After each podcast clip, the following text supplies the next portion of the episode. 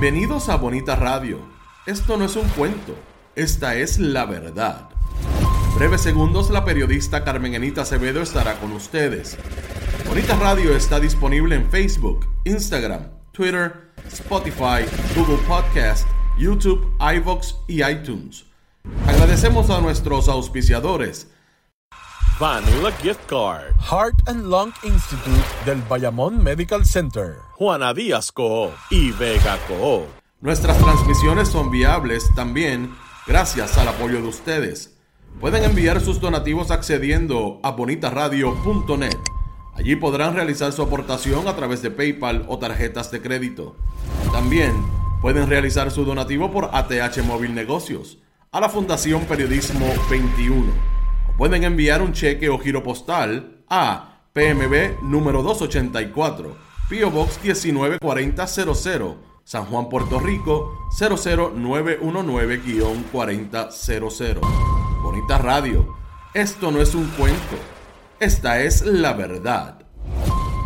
Con ustedes, la periodista Carmen Enita Acevedo, en directo desde el estudio Roberto el Indio Acevedo.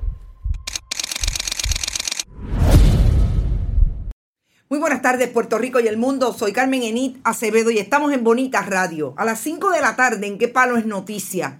Vamos a tener un programa exclusivamente con una entrevista donde vamos a tocar temas de lo que está ocurriendo hoy en Puerto Rico en materia de el manejo de la opinión pública, que ya se había revelado antes, pero obviamente el caso de Sixto George nos pone a figuras del Partido Nuevo Progresista diciendo cómo se manejaba en la administración Ricardo Rosselló Nevares, lo que habíamos leído, escuchado en el Telegram chat, eh, lo que habíamos escuchado por voz de algunas de las personas que en efecto participaron de alguna manera eh, de ese esquema, pero que en este momento se revela a partir de figuras como uno de los miembros de ese Telegram, chat y la organización Administración de Ricardo Rosselló Nevares, Antonio Maceira, entre otros.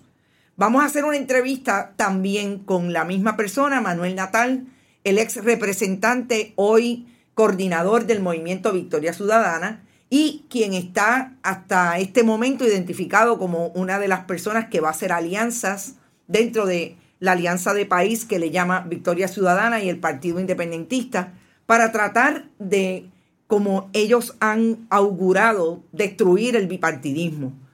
Hace tiempo teníamos esta entrevista pendiente. Creo que podemos también hablar además de cómo ha sido la evolución del movimiento Victoria Ciudadana hasta este momento y cómo se perfila hacia el 2024 de cara a una organización o reorganización que hubo el pasado mes de enero, eh, el 15 de enero, en una asamblea en Vega Baja. Bienvenido a Bonita Radio, Manuel Natal. Hola, saludos, gracias por la oportunidad y, y saludos a toda su audiencia. Yo creo que deberíamos empezar por lo más reciente. Eh, y son las imágenes que definitivamente cuando usted estuvo en la Cámara en algún momento empezaron a percolar como parte de su trabajo de investigación legislativo, que tenía que ver con cómo se estaba desarrollando lo que hoy sabemos termina en, una, eh, en un copar la opinión pública desde el punto de vista de la administración de gobierno en aquel momento, sobre todo los, los mensajes eh, favorables a la administración y a la ideología estadista. Y esto es la, la famosa investigación que terminó en un productivo video con el organigrama de lo que usted llamó la suite 1802, porque así era que se identificaban en un espacio allí en, en Atorrey. No es sorpresivo para nadie, porque ya además de esas investigaciones que usted había traído, se veía venir, sobre todo con eh, el Telegram chat.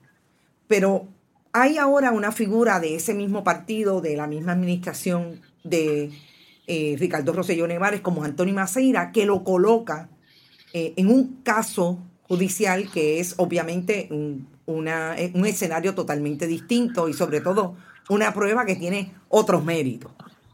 ¿Cómo usted lo ha recibido toda esta información que ha salido, sobre todo la figura de Sixto George, que parecería que independientemente de lo que pase en esa prueba y con ese caso, está totalmente identificado como la persona que era uno de los, de los mastermind, por llamarlo de alguna manera, de las mentes eh, que crearon ese, ese esquema. Sí, bueno, como, bien señalas, eh, mucho de lo que ha salido como parte del caso federal contra Sixto George por, por extorsión y otra serie de delitos eh, fue incluido en las denuncias que nosotros realizamos en por lo menos desde el año 2018 relacionadas a todo este esquema eh, conflictivo entre figuras del gobierno, eh, figuras en ciertos medios de comunicación, figuras que representan ciertos intereses eh, económicos y financieros y, que, y que todo estaba en, un esquema como el que usted ha descrito. Quisiera, ¿verdad? Un ejercicio también de transparencia con, con, su audiencia, dejarle saber que yo he sido demandado eh, por el contenido de ese video por parte de Sixto George en tres ocasiones, dos de las cuales eh, fueron eh, eventualmente desestimadas. Una de ellas se encuentra pendiente de adjudicación, ¿verdad? Pero, pero me parece que es importante que la gente sepa que, que, también yo estoy hablando desde la perspectiva de alguien que también está enfrentando caso judicial en contra, o bueno, eh, promulgado por, por Sixto George. Eh, y, nada, yo creo que, lo importante, eh, ¿verdad?, de lo que, de lo que ha salido públicamente en el juicio es que se ha ido confirmando muchas de las cosas que algunas personas tienen sospecha, otras que habían unos elementos, pero no es lo mismo escucharlo de una persona como yo, que soy parte de la oposición política, a escucharlo quizás de alguien como Antonio Maceira, que, que es parte del esquema. Y, quizás ¿Te está gustando este episodio? Hazte fan desde el botón Apoyar del podcast de Nivos. Elige tu aportación y podrás escuchar este y el resto de sus episodios extra. Además, ayudarás a su productor a seguir creando contenido con la misma pasión y dedicación.